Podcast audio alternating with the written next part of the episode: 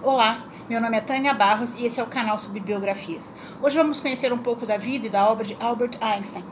Essa biografia é mais rica em detalhes, por isso eu vou ter que apresentá-la em três partes. Nos próximos dias estarei, uh, estarei postando as outras duas partes. Einstein foi um físico e matemático alemão. Ele entrou para o rol dos maiores gênios da humanidade ao desenvolver a teoria da relatividade. Ele estabeleceu a relação entre a massa e a energia e formulou a equação matemática que se tornou a mais famo famosa do mundo, E é igual a mc ao quadrado. Em 1921, recebeu o Prêmio Nobel de Física por seus trabalhos sobre o efeito fotoelétrico e a teoria quântica. A Albert Einstein nasceu no dia 14 de março de 1879 em Ulm, na Alemanha. Seus pais eram Hermann e Pauline Einstein. Seu pai era um engenheiro e em 1880 a família mudou-se para Munique, na Alemanha. Seu pai e seu tio Jacob fundaram uma empresa que fabricava equipamentos elétricos acionados por corrente contínua. Um ano depois, seus pais tiveram mais uma filha, Maja. Os Einstein eram judeus não praticantes e em 1885, aos seis anos de idade, Einstein entrou para uma escola primária católica do seu bairro e frequentou durante três anos. Ele era a única criança judia na classe. A instrução religiosa fazia parte do currículo escolar e ele se familiarizou com as histórias da Bíblia e dos santos. Também aos seis anos, iniciou suas aulas de violino. Seu tio Jacob, que era um engenheiro, e Max Talmey, um jovem estudante pobre de medicina que jantava na sua casa uma vez por semana, foram grandes influências durante seus anos de formação. Eles incentivaram sua curiosidade insaciável sobre tudo. Talmey trouxe livros populares de ciência, incluindo Crítica da Razão Pura de Immanuel Kant. Em 1894, a empresa do seu pai faliu e a corrente, a corrente direta perdeu para a corrente alternada. Em busca de novos negócios, sua família mudou-se para a Itália, mas o pai de Albert fez com que ele ficasse em Munique para terminar os estudos. O pai, o pai de Albert queria que ele fosse um engenheiro elétrico, mas ele odiava o método de ensino de sua escola e entrava em confronto com os professores com frequência. No final de dezembro de 1894, Albert convenceu o médico da sua escola a dar-lhe um atestado indicando colapso nervoso, para que ele pudesse ir para a Itália eh, juntar-se à sua família.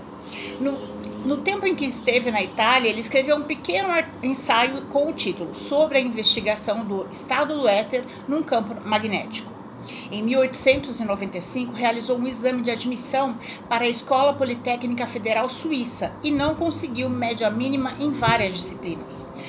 Mas suas notas em física e matemática foram excepcionais e chamaram a atenção do diretor da Escola Politécnica, que lhe aconselhou que fosse terminar seus estudos estudos na Escola Cantonal Aral. Em 1895 e 1896, enquanto Albert frequentava a Escola Aral, se preparando para ingressar na Politécnica, ele ficou hospedado com a família do professor Joss Winterler e se apaixonou por sua filha Marie. Anos mais tarde, sua, sua irmã Maja casou-se com Paul, irmão de Marie.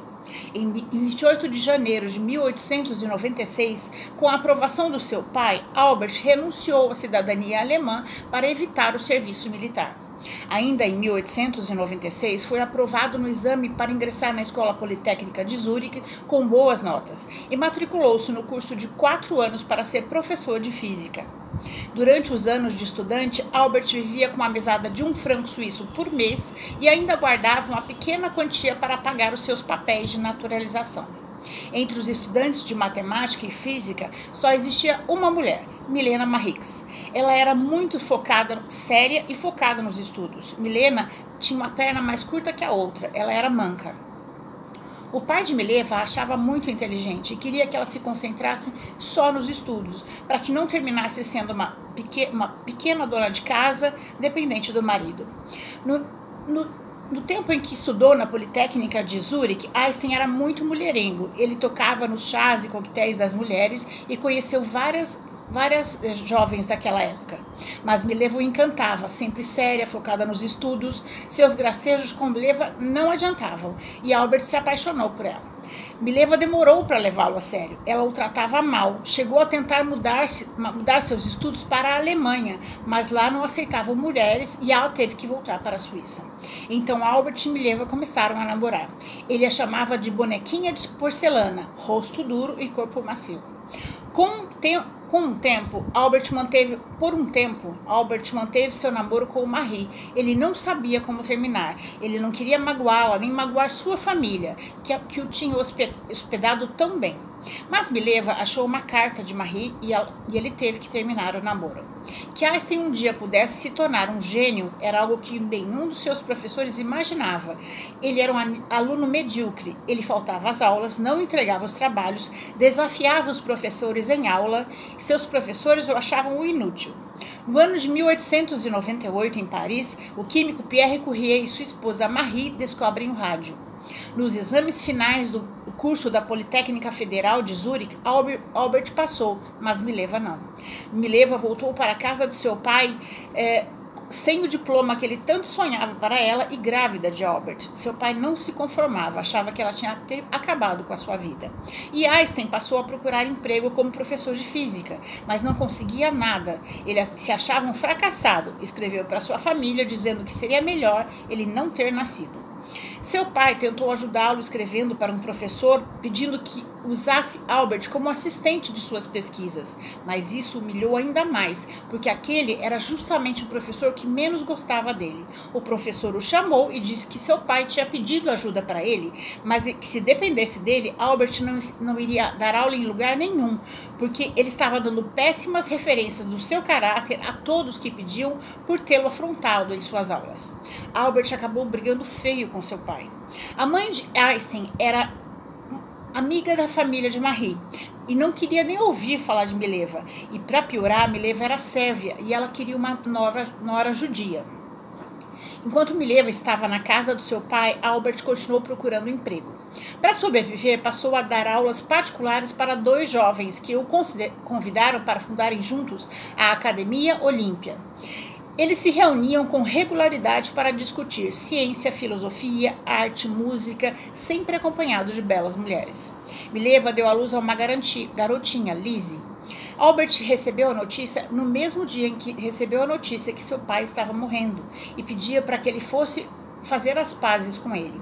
No leito de morte, seu pai lhe deu a bênção para que ele se casasse com Mileva. Einstein não chegou a conhecer Lizzie. Ela morreu aos três meses de escarlatina. O primeiro trabalho publicado por Einstein foi em 1900 e falava sobre a atração capilar com o título Conclusões sobre os fenômenos da capilaridade. Einstein passou quase dois anos procurando emprego como professor de física e em 1902 resolveu aceitar o emprego que o pai de seu amigo Marcel Grossman arranjou para ele em Berna, no Instituto Suíço de Patentes, como examinador. Em, a, então Albert e Mileva puderam se casar. Einstein o que ele fazia. Ele passava seis dias por semana analisando os pedidos de patente feitos ao governo suíço. Mas o emprego lhe permitia sobreviver. Einstein publicou mais dois artigos em 1902 e 1903, que seriam a base para o seu artigo de 1905 sobre o movimento browniano. Em 1904, nasceu o segundo filho do casal, Hans Albert Einstein, na capital suíça. Einstein resolveu mostrar suas pesquisas para o professor Kleiner, mas ele nem parou para ouvi-lo. Ele foi para sua casa se sentindo frustrado, porque ninguém o levava a sério como físico. Para a comunidade científica, Einstein era um mero desconhecido, um pequeno funcionário de um, de um escritório de patentes. Mileva lhe disse que tinha passado a vida sendo ignorada e subestimada por ser mulher. Desistir era um luxo que ela nunca pôde ter. E se propôs a ajudá-lo em casa, a redigir seus trabalhos e conferir enquanto ele trabalhava. Nessa época, os pais de Mileva moravam com eles e ela deixava o pequeno Hans uh, e os afazeres de sua casa para sua mãe. Dirigia, corrigia os textos e ia à biblioteca fazer as pesquisas que Albert lhe pedia. Os pais de Mileva resolveram voltar para casa e Albert chamou sua mãe para morar com eles para que Mileva pudesse continuar a ajudá-lo. Enquanto Albert trabalhava, Mileva continuava passando o dia na biblioteca, fazendo pesquisas e revisando seus trabalhos científicos. Mas a mãe de Albert começou a brigar com Mileva. Ela não concordava que ela deixasse toda a manutenção da casa e os cuidados com o pequeno Hans só para ela. Ela queria que Mileva se tornasse uma perfeita dona de casa e mãe e parasse de interferir no trabalho do seu filho. Ela achava que isso era um capricho de Mileva, por não ter sido aprovada na faculdade. As duas se atacavam o tempo todo e depois vinham atacar Albert, e ele não tinha coragem de ir contra nenhuma e passou a ficar cada dia menos tempo em sua casa. Einstein trabalhava seis dias por semana e estudava à noite, durante a noite em sua casa, apenas nas horas de folga. Suas, suas pesquisas em 1903 e 1904 foram sobre o efeito do tamanho atômico finito em fenômenos de difusão. Em 1905 é chamado o Ano Miraculoso de Albert Einstein. Ele formulou a teoria da relatividade especial, que conduziria à libertação da energia atômica. Não houve muito reconhecimento no início, e ele remeteu os artigos para a famosa revista Anais de Ciência, da Alemanha, os quatro artigos que se tornariam fundamentais para a física moderna. Depois da publicação desses artigos, seu talento foi reconhecido. Seu primeiro artigo, publicado em março de 1905, é revolucionário. E Einstein o intitulou Sobre um ponto de vista heurístico relativo à produção e transformação da luz.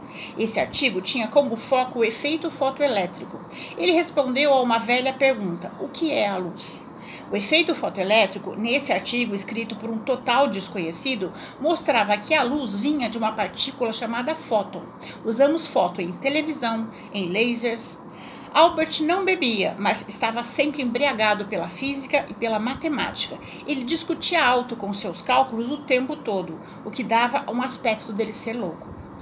O segundo artigo foi publicado em 1905 sobre o movimento browniano. Certa manhã, depois de estudar a noite inteira, Einstein jogou uma pedra de açúcar no café para ir trabalhar e ela se dissolveu em contato com o café. Einstein teve um insight. Ele queria provar a existência das moléculas. Foi para o trabalho e, conversando com o seu amigo Michele, ele o ajudou a ver que, em uma dimensão, os com um microscópio comum, ele poderia provar a existência das moléculas. Os velhos mestres exigiam dados, e Albert escreveu seu segundo artigo usando a técnica hidrodinâmica de Kirchhoff e conseguiu provar a existência das moléculas. Ele provou que os átomos podem fazer minúsculas partículas de pó moverem em meio líquido e calculou o tamanho dos átomos. Einstein fez um artigo agradecendo seu amigo Michele pelos auxílios prestados e não mencionou Mileva. Ela o acusou de nunca tê-la mencionado em nenhum dos seus artigos. Einstein disse a ela que não ela não precisava disso. Tinha o mesmo sobrenome que ele e as glórias dele seriam dela. Mileva disse que dessa forma o mundo nunca saberia da existência dela. Julius, irmão de Marie, teve um surto psicótico, atirou na sua mãe e se suicidou. Albert foi ao enterro e acabou passando a noite com os Winters. Quando voltou para sua casa, Mileva estava muito brava, enciumada e acabaram discutindo feio. A mãe de Albert se intrometeu, dizendo que que era uma pena que Albert não tivesse se casado com Marie, porque Mileva era uma frustrada por não ter sido aprovada na faculdade e ela não passava de uma secretária e bibliotecária de seu filho. Albert tomou o lado de Mileva e pediu que a sua mãe fosse embora de sua casa. Triste, saiu para tomar um café com seu amigo psiquiatra Carl Jung, que lhe disse: um homem não pode evitar seus medos. Para superá-los, ele precisa enfrentá-los e atravessar o próprio inferno. O seu terceiro artigo, Eletrodinâmica dos Corpos em Movimento, foi publicado em setembro de 1905. Ele é ainda mais revolucionário, porque Einstein contesta a física do maior físico do mundo, Isaac Newton. Ele, ele, ele também questiona a existência do éter. Einstein redefiniu certas leis da natureza, mas suas teorias têm limite. Por isso é chamada a teoria da relatividade, que significa que matéria pode se tornar energia e energia pode se tornar matéria. É E é igual a mc ao quadrado. Em uma partícula de matéria pode conter uma enorme energia potencial, que só é liberada por uma reação nuclear, do tipo que acontece no firmamento o tempo todo. É essa reação nuclear que faz as estrelas brilharem. A massa M se transforma em energia E. Esse é o motor que liga as, energia, as estrelas. Esse é o motor que acende as estrelas, fica mais bonito, né?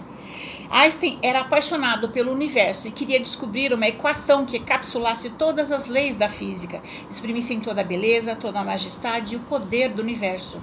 Esse foi o objetivo da sua vida. Ele queria conhecer as ideias de Deus de forma matemática. O seu quarto artigo contém quatro, duas páginas e deriva do terceiro e foi publicado im imediatamente após o terceiro. E ele é intitulado A Inércia da Energia. Esse artigo científico diz: a variação do conteúdo energético de um sistema é igual à variação da massa multiplicada por C2.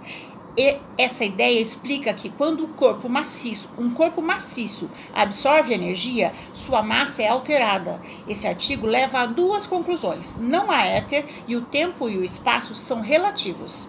Einstein soltava a imaginação e na primavera de 1905 ele estava dentro de um ônibus quando olhou para a famosa torre de relógio de Berna, na Suíça, e se perguntou: o que aconteceria, que aconteceria se meu ônibus estivesse viajando quase na velocidade da luz.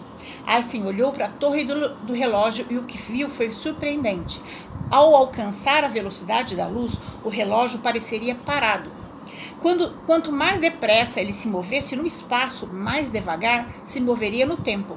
Essa percepção fez nascer a teoria especial da relatividade de Einstein, que diz o espaço e o tempo são intimamente ligados. O Prêmio Nobel de Química de 1903 é oferecido a Pierre Curie por suas contribuições e pesquisas sobre os fenômenos radioativos. Pierre agradece ao Comitê Nobel e diz sentir-se honrado com o prêmio, mas não poderá aceitá-lo se sua esposa também não for homenageada, porque o trabalho tinha sido feito por ambos e o comitê aceita também homenagear Marie, Marie Curie. O Prêmio Nobel de Física foi oferecido a Philippe Lenard, desafeto de Einstein. Ele ganhou por tubos tubos de raio catódicos, uma invenção de 10 anos antes. Albert ficou muito chateado. Ele achava que o prêmio seria, seria dado a ele por suas contribuições à ciência naquele ano. Ele tinha escrito quatro importantes artigos e ainda se sentia invisível. Ao contar, ao contar isso a Mileva, que estava sempre triste e descontente com a sua vida, ela lhe disse que era exatamente assim que ela se sentia. Ela o ajudava o tempo todo, mas as glórias eram todas dele. A teoria especial de Einstein só considerava o movimento e a velocidade constantes, mas Einstein queria conhecer o mundo real, o mundo em que vivemos, e o mu nosso mundo não funciona assim. O nosso universo, tudo, no nosso universo, tudo se acelera. Ele percebeu que a teoria especial falhava quando havia aceleração. E Einstein quis expandir a teoria especial para a teoria geral da relatividade, uma teoria que explicasse não só o tempo, mas também a gravidade. Aí ele percebeu que teria que lutar com dois séculos de pensamentos científicos e contra o seu ídolo, Isaac Newton. No tempo de Einstein, Isaac Newton era Deus. Tinha tinham-se passado 250 anos desde que a ma maçã tinha caído da legendária árvore de Newton, que lhe deu a inspiração para formular a lei da gravidade. Newton dizia que o, se o objeto cai, era pela força da gravidade que o puxa para baixo. Quando publicou o seu primeiro artigo sobre a eletrodinâmica dos corpos em movimento, a comunidade científica finalmente se rendeu. Einstein foi comparado à genialidade de Newton.